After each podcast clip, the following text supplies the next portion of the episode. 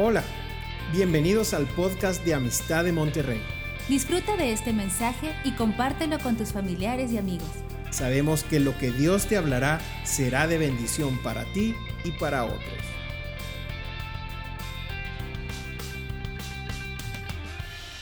Hola, ¿qué tal? Sean bienvenidos a Amistad de Monterrey y me da mucho gusto saludarlos confiando en que todos se encuentren bien por casa. Estamos escuchando hoy la palabra de Dios y hoy quiero compartirles sobre algo importante. Estos son los momentos cruciales de la vida de un hombre llamado Moisés.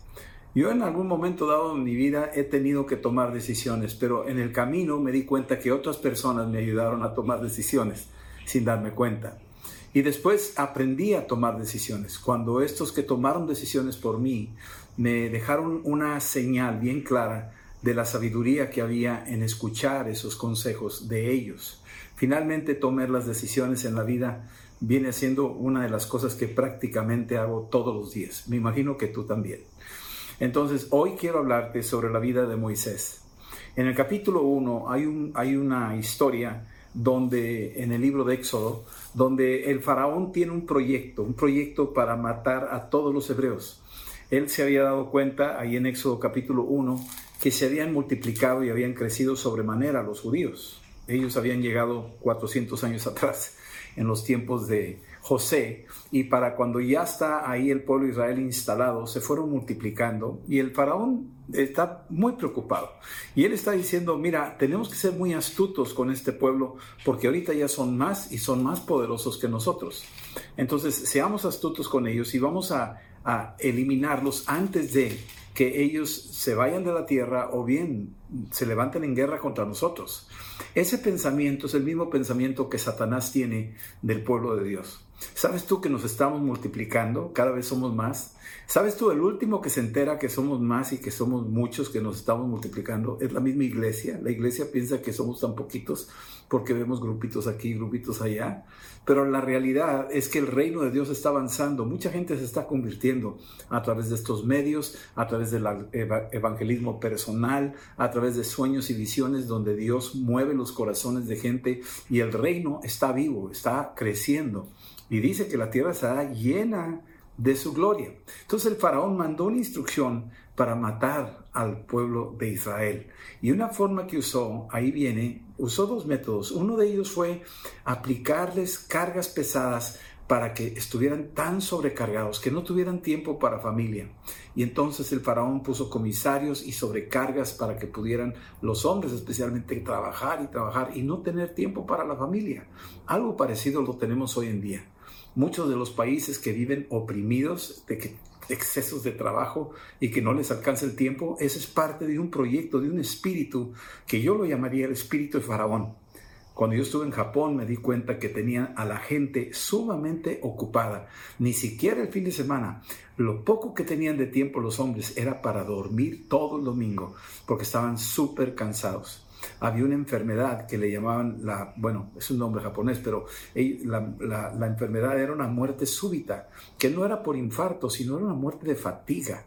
Y eso es lo que existía en Japón y eso mantenía las iglesias totalmente vacías, la gente agotada y no tenía tiempo para congregarse. Esa es una de las formas que, que el espíritu Faraón utiliza para oprimir y que no tengan tiempo para la familia ni tiempo para Dios. Luego tuvo otro método. En el capítulo 1 de Éxodo vemos también que él va y habla con unas parteras. Una de ellas se llamaba Cifra y la otra se llamaba Fua. Y estas dos parteras reciben instrucciones directas del faraón. Versículo 15 del capítulo 1. Les dijo que cuando vean que nace un niño varón, ustedes lo van a eliminar esa fue la instrucción que él tenía.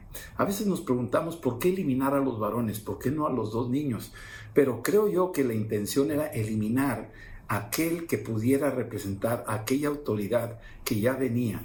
Eh, creo que el faraón sabía a través de sus brujos y magos un presentimiento que venía ya el tiempo de una liberación muy grande y que Dios iba a usar a un hombre. No sabemos exactamente, pero la intención era destruir al varón. Ahora, destruir al varón también significa tumbar la autoridad de la casa.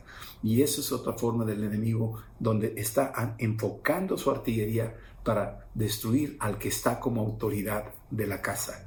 que es el varón. Y luego dice aquí que las, que las parteras, cuando recibieron la instrucción, no le hicieron caso.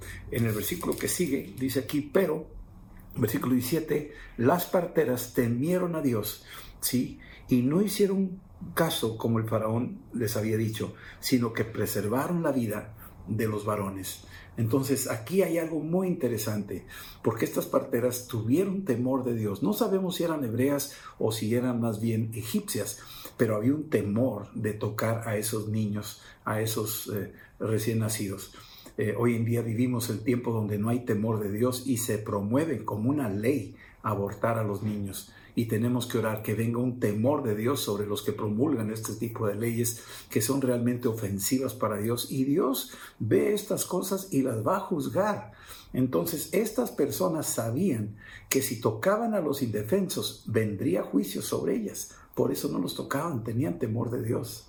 Y ojalá haya un temor reverente de Dios en todo el mundo, en las Naciones Unidas que están promoviendo este tipo de leyes, aún en nuestro sistema jurídico que están promoviendo estas leyes, que venga un temor reverente de Dios para no hacer estas leyes y no aplicarlas a la gente donde va a haber, va a haber juicio de parte de Dios si no nos arrepentimos. Más adelante dice la escritura que el faraón se enteró y fue y les reclamó y les dijo, ¿por qué están dejando los vivos a los niños? Y entonces estas dos eh, parteras argumentaron que, que, las hebreas eran más rápidas en, en, dar a luz y para cuando ellas llegaban, pues ya habían nacido los bebés, ya los tenían en brazos, ya estaban amamantándolos, qué sé yo, y entonces ya ya estaba con esa excusa y el faraón no se creyó fácilmente de la, de la excusa. Y sin embargo, el faraón prosiguió con su meta. Sin embargo, dice la historia que Dios, versículo 20, hizo bien a las parteras, las bendijo, las ayudó. Y no nada más ahí es el versículo 21 dice, y bendijo a sus familias. Así es que hubo otra gente de las casas de estas dos parteras que fueron bendecidas por el temor de Dios de no tocar a esos niños indefensos. Así es que de esta forma vemos cómo Moisés fue protegido por alguien que tomó decisiones sin que él se enterara. Porque en ese tiempo viene Moisés, nace Moisés como varón ahí entre las hebreas y en el capítulo 2 nos habla de la familia de Moisés, como que cambia el capítulo y nos pone el, el escenario cuando está naciendo ahora aquí eh, este, este Moisés dice que nació y lo escondieron por tres meses, estuvieron ahí, no sabían qué hacer y ya para el versículo 3 no lo podían ocultar más porque iba creciendo y se iban a enterar y entonces sabían que venían los guardias, los vecinos podrían denunciar y entonces tuvieron que hacer algo y entonces ahí prepararon una arquilla y entonces ahí pusieron al bebé, calafatearon por dentro y por fuera y entonces lanzaron esa arquilla por el río. Ahora, esto es algo importante porque ya vimos las parteras tomando decisiones a favor de, un, de, los bebés inocentes, indefensos, que no pueden tomar decisiones solos. Y luego vemos a los papás de Moisés tomando decisiones a favor de él también, sin que él sepa qué está pasando, él no sabe nada. Él nomás está recibiendo la protección de los padres, la protección de las parteras y estas decisiones de ellos son a favor de ese bebé. Nosotros estamos haciendo decisiones a favor de estos bebés. Tomamos decisiones a favor de nuestros hijos cuando están pequeños, tomamos decisiones de nuestros nietos, estamos velando por ellos. Y aquí estamos viendo a los papás de Moisés preparando una arquilla calafateada por dentro y por fuera para mantenerla a flote y la pusieron en el río alejándolo de donde podrían venir aquellos guardias para investigar si había un niño varón. Y bueno, al mismo tiempo hay una niña que dice aquí versículo 4, y una hermana suya de Moisés se puso de lejos para ver lo que iba aconteciendo. Entonces están lanzando la arquilla y la hermanita está vigilando ahí entre los juncos cómo se está moviendo la arquilla, donde va el bebé, preocupada para que no se la coman los cocodrilos, preocupada para que no se la lleve el río, estaba ahí al pendiente.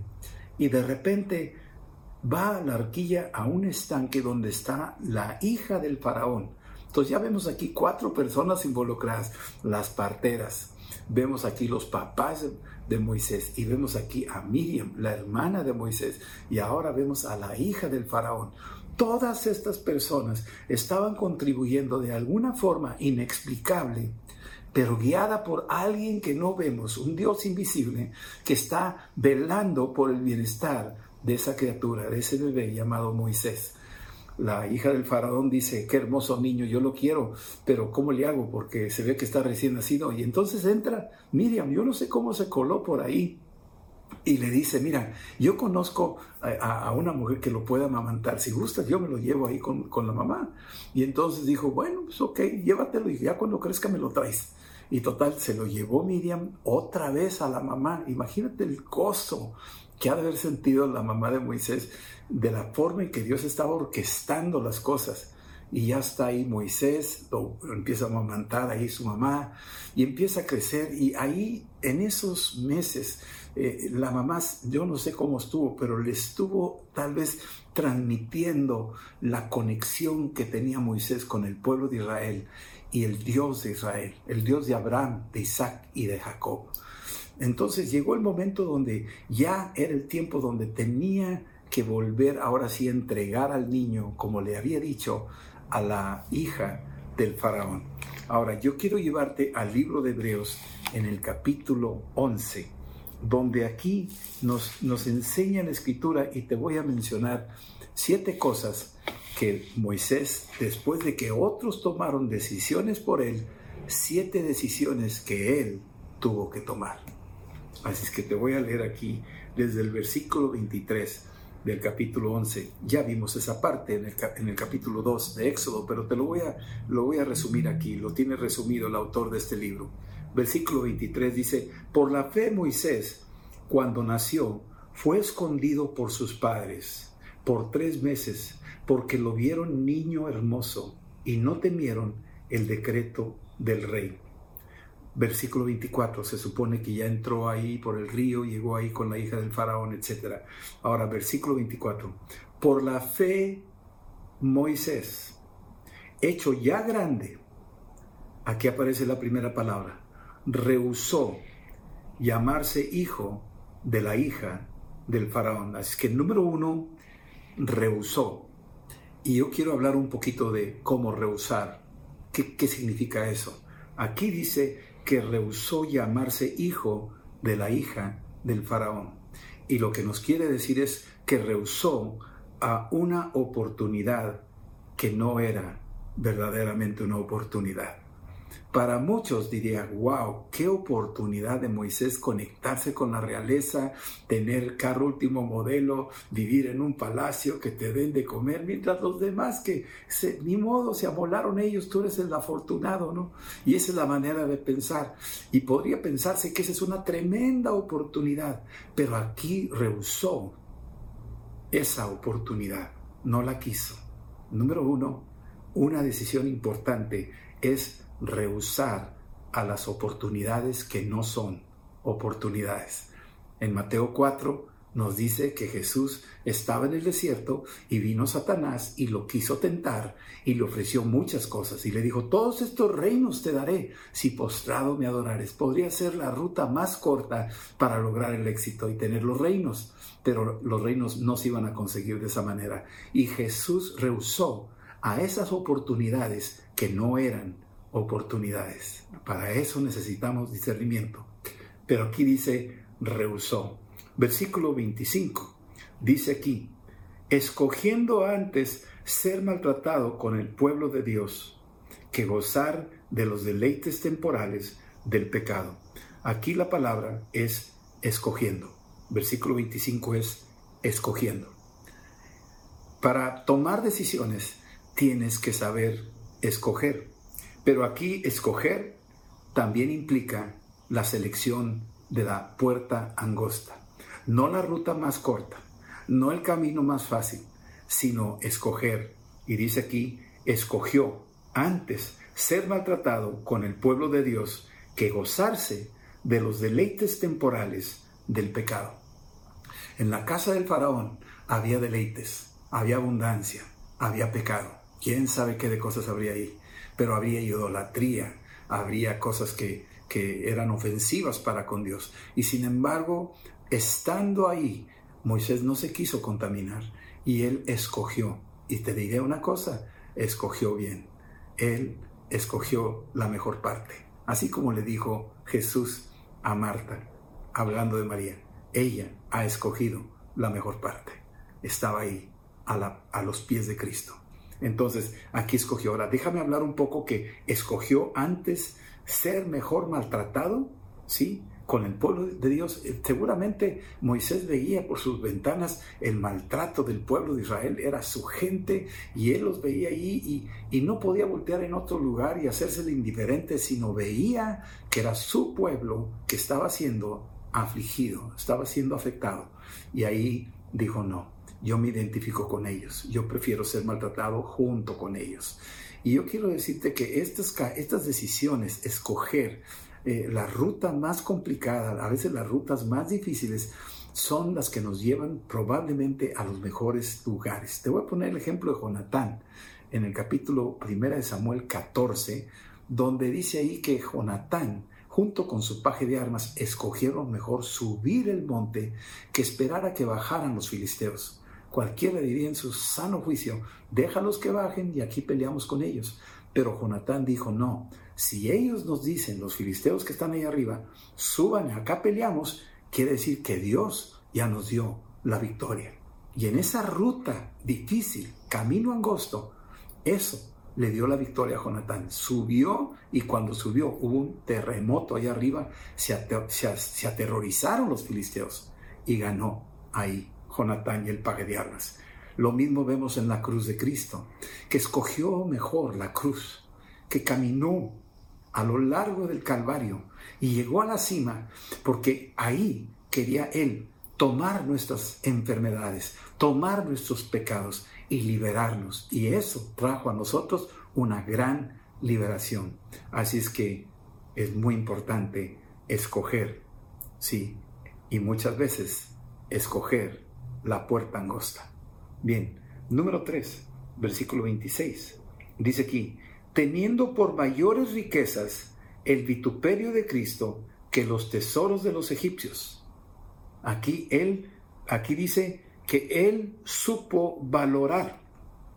Yo quiero que pongas ahí el número 3 es saber valorar. Valorar las cosas que sí valen la pena.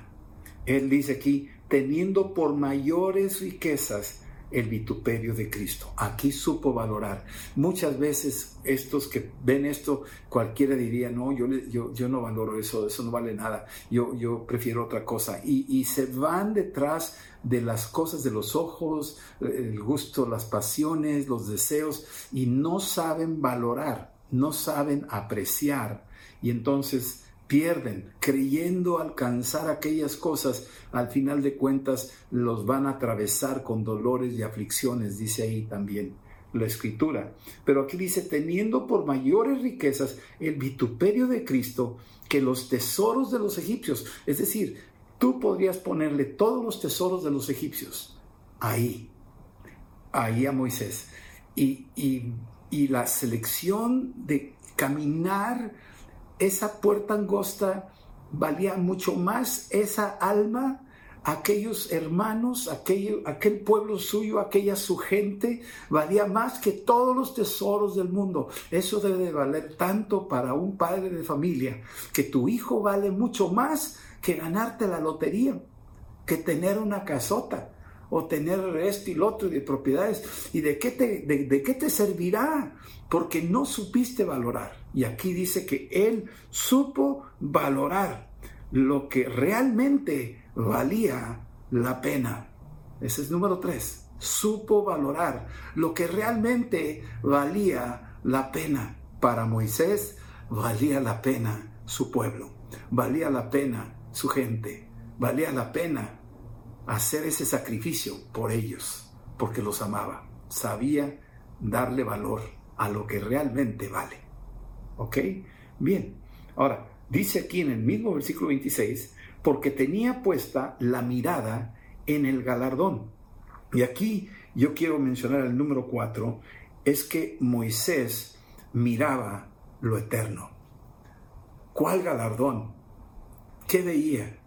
El pueblo seguía siendo esclavo, golpeados, maltratados, hambrientos, El faraón seguía en su posición, ahí sentado en su trono, deleitándose.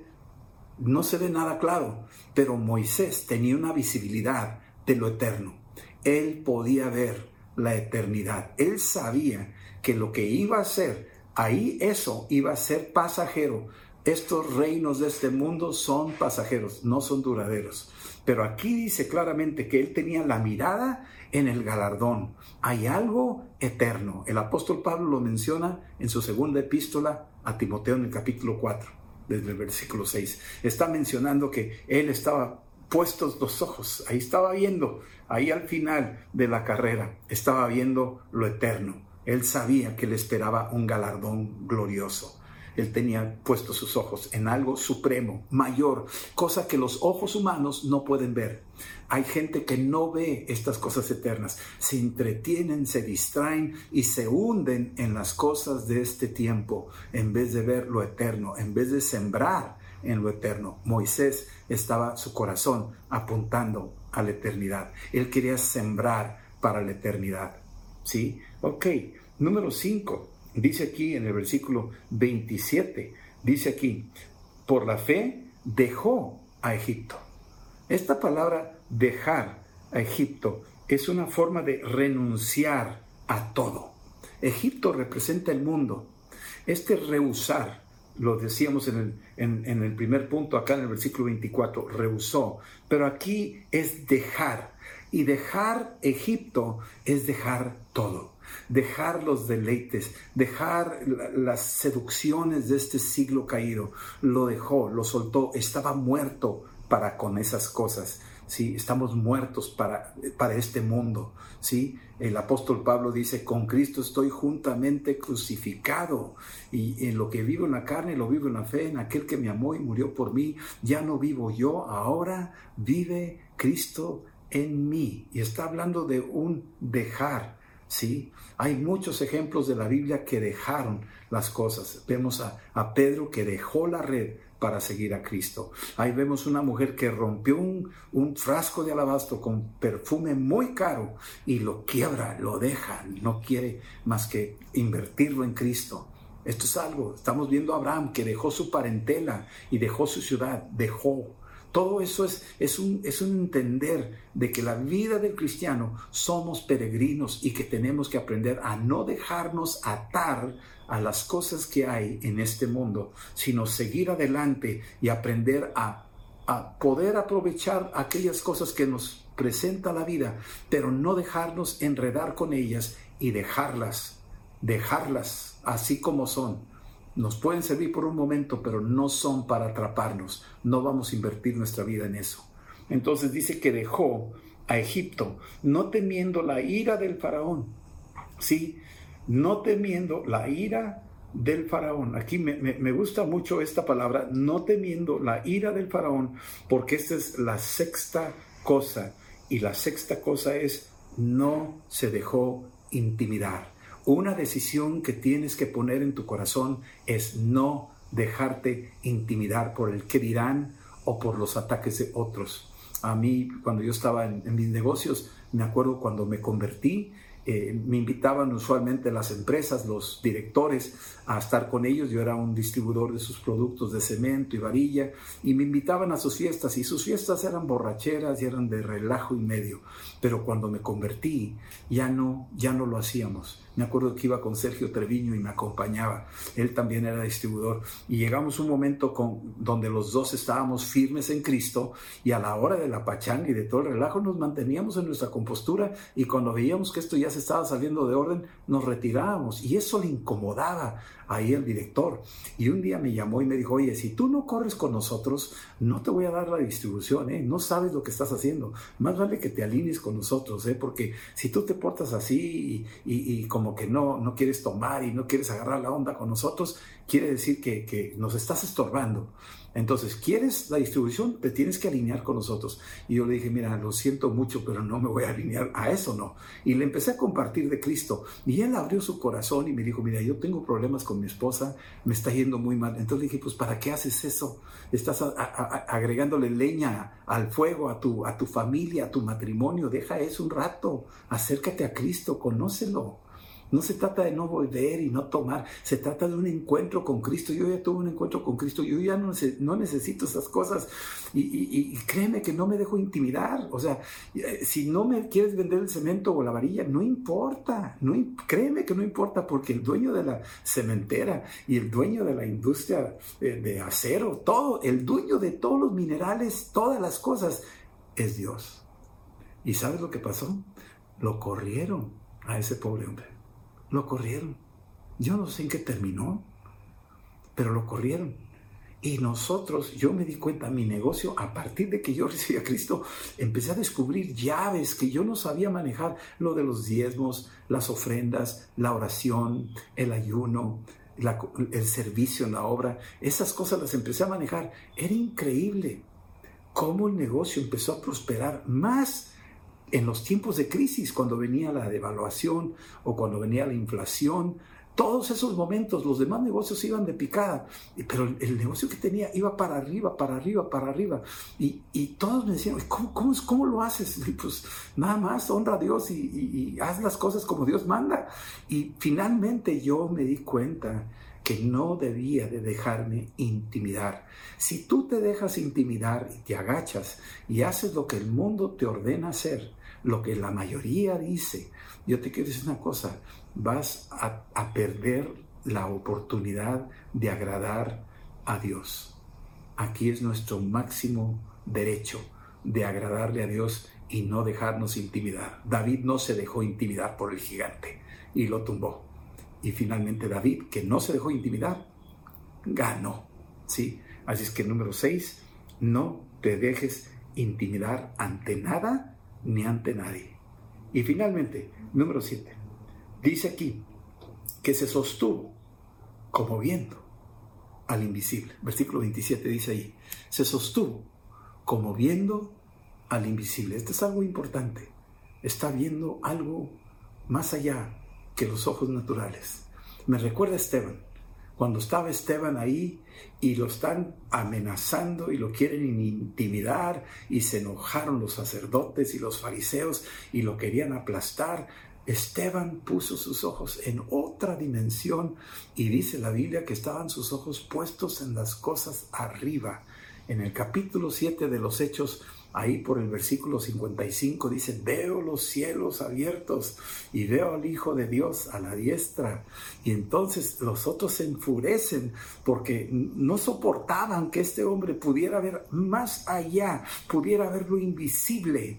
Y nuestro Dios es un Dios invisible, es un Dios invisible que no lo vemos, pero aquí está. Está ahí contigo y está aquí conmigo. Está en medio de nosotros operando el Dios invisible. Aquí dice, se sostuvo. Y yo quiero decirte que algo que tú y yo tendremos que aprender en, en este camino de la vida es aprender a sostenernos viendo lo, al Dios invisible. Sostenernos habla de manutención, sostenernos habla de un nutriente, sostenernos habla de una posición donde no te tambaleas, sostenernos es que estás firme, bien puesto y nada te va a sacudir, nada te va a mover porque tienes los, los ojos puestos en el invisible, en el Dios todopoderoso que te está viendo a ti y que te está escuchando a ti ahorita Dios está ahí contigo. Dios está aquí conmigo. Dios está aquí. El invisible está aquí. Es increíble para muchos hombres y mujeres que no entienden esta dimensión de nuestra fe, que ve más allá, porque nosotros no andamos por vista, andamos por fe. Nosotros creemos en un Dios invisible. Sé que este Dios invisible está conmigo a la hora que se presente la urgencia, la necesidad, aquella situación complicada, yo me encierro con el Dios invisible y le digo, Señor, sé que estás aquí conmigo, te pido que tú me ayudes, me aconsejes, me des sabiduría, me protejas, guarda a mis hijos, guarda a mi esposa y a mis nietos, Señor, guarda a mis, a mis eh, eh, compañeros de milicia, guarda la iglesia, Señor, y empiezo a orar ahí a veces en el Espíritu y oro en un lenguaje que, que, que el mundo natural no lo entiende, pero el Dios invisible sí entiende este lenguaje. es un idioma poderoso el orar en el Espíritu y empiezo ahí a comunicarme con este Dios invisible. Aquí lo dice claramente, me, me, bendice como último punto porque hay muchísimos más que podríamos sacar, pero en este último punto dice se sostuvo, se sostuvo, se sostuvo. Es una palabra que te habla de se mantuvo ahí firme, no se movió, no se dejó sacudir, nada lo podía mover, estaba sobre una roca firme y se sostuvo como viendo al invisible. Cualquiera que le dijera no estás viendo nada, él estaba convencido hasta los huesos que estaba viendo al Dios que hizo los cielos y la tierra. Él estaba viendo al Dios invisible. Sus ojos iban más allá de lo natural. Esto es algo tremendo que nos dice aquí la escritura. Se sostuvo. Y a mí me, me, me impacta esta palabra el sostenerte, el mantenerte, el no dejarte mover. La roca de nuestra salvación es Cristo, Él es la roca fundamental de la iglesia y sobre ella estamos nosotros edificados y nos sostenemos sobre esa roca, nos sostenemos sobre esta palabra, nos sostenemos sobre las promesas, nos sostenemos en el nombre de Jesús, nos sostenemos en la sangre de Cristo, nos sostenemos en todas sus promesas que son sí y amén en Cristo Jesús. Esto es lo que nosotros creemos y esto es lo que Dios está haciendo a través de cada vida. Y esto es para ti y para mí. Resumiendo, resumiendo todo lo que hemos visto, ya lo mencioné, pero nada más para volverlo a decir, te lo voy a, te lo voy a resumir así, nada más rápidamente. Número uno, Moisés rehusó oportunidades que no eran oportunidades. Así es que tienes que tener discernimiento, no te dejes engañar. Rehusó oportunidades. Muchos dicen, esta es la oportunidad de mi vida. Y sabes que resulta que nunca lo fue. Y eso es tremendo. Número dos, escogió la puerta angosta. Moisés escogió la puerta angosta, escogió el camino complicadito, no, no, agarró el, pavimentado. Él sabía que tenía que haber algo en el proceso, no porque le guste sufrir o batallar, sino que a veces Dios nos deja cierto grado de dificultad en la vida. Escogió la puerta angosta. Número tres, supo valorar lo que realmente vale la pena. Supo valorar lo que realmente vale la pena. Lo que el mundo desprecia, lo vil y despreciado, es lo que Dios escogió. Dios valora lo que el mundo no valora. Nosotros valoramos eso. ¿sí? Número cuatro, ahí Moisés vio lo que los otros no ven. Moisés vio lo que otros no veían. ¿Y qué es lo que él vio? Él vio el galardón, él vio lo eterno, él vio más allá de su, de su mundo natural, de las de las informaciones que te dan los sentidos humanos, él vio más allá, puesto sus ojos en las cosas de arriba y no en las de la tierra, dice ahí en Colosenses. Número 5 dice que renunció al mundo, renunció, Moisés renunció a Egipto, renunció a las ofertas del mundo, le dio la espalda al mundo, dijo el mundo no tiene nada que ofrecerme puedo yo utilizar algunas cosas, pero no me voy a dejar gobernar por ellas, no me voy a dejar dominar por ellas. Así es que aquí Moisés tomó esa gran decisión. Número 6, no se dejó intimidar ante nada ni ante nadie. Ese es el número 6. No se dejó intimidar ante nada ni ante nadie. Y número 7, se apoyó, se sostuvo como viendo al invisible se sostuvo como viendo al invisible. Estaba viendo más allá.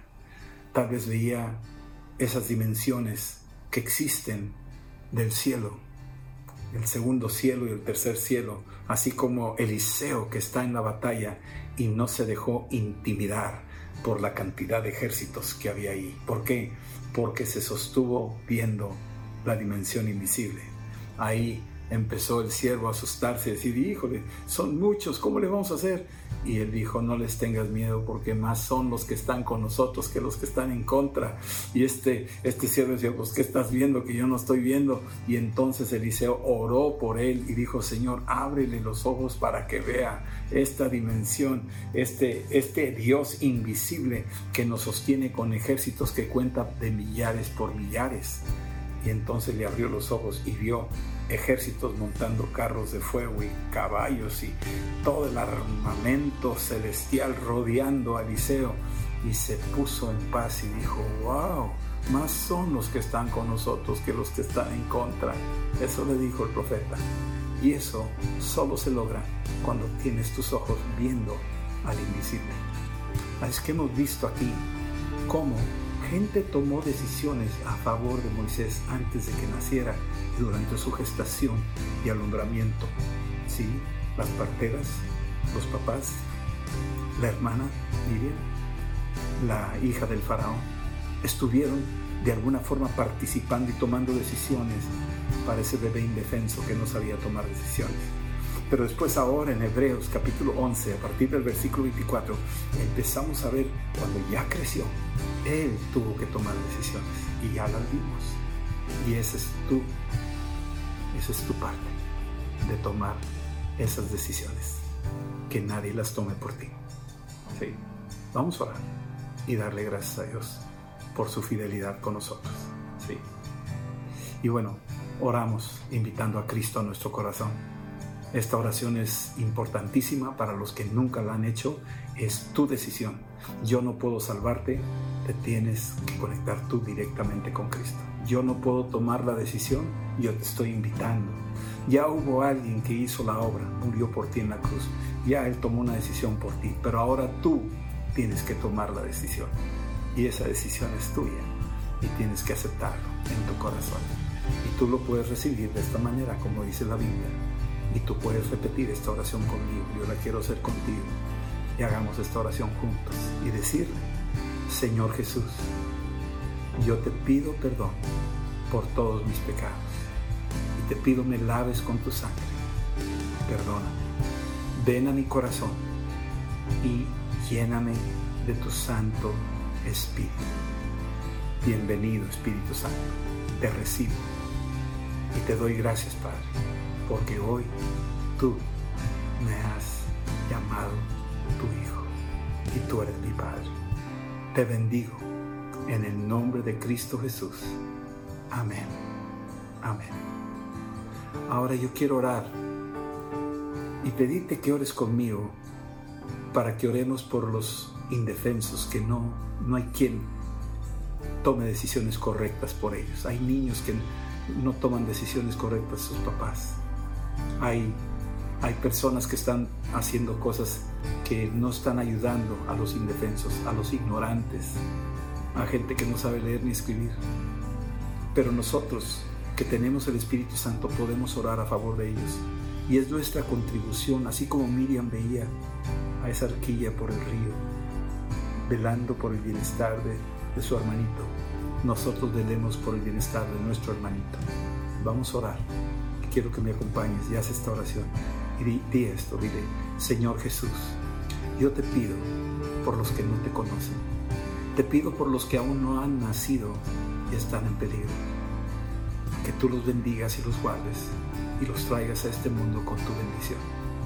Yo te pido por los padres que están tomando decisiones equivocadas que tú te reveles a ellos, toques sus corazones, para que ellos hagan una decisión correcta a favor de los niños indefensos. Te pido por nuestros jueces y nuestros gobernantes que han estado promoviendo leyes en contra de los indefensos. Te pido, Señor, que mi oración sirva para que se detenga este espíritu de muerte y de injusticia y venga el temor de Dios sobre estas personas, para que estos indefensos vengan con tu bendición y México sea bendecido. En el nombre de Cristo Jesús. Amén. Que el Señor les bendiga, el Señor les guarde, el Señor los prospere. En el nombre de Cristo. Y que cada uno sepa tomar las decisiones correctas. Hasta luego. Dios los bendiga.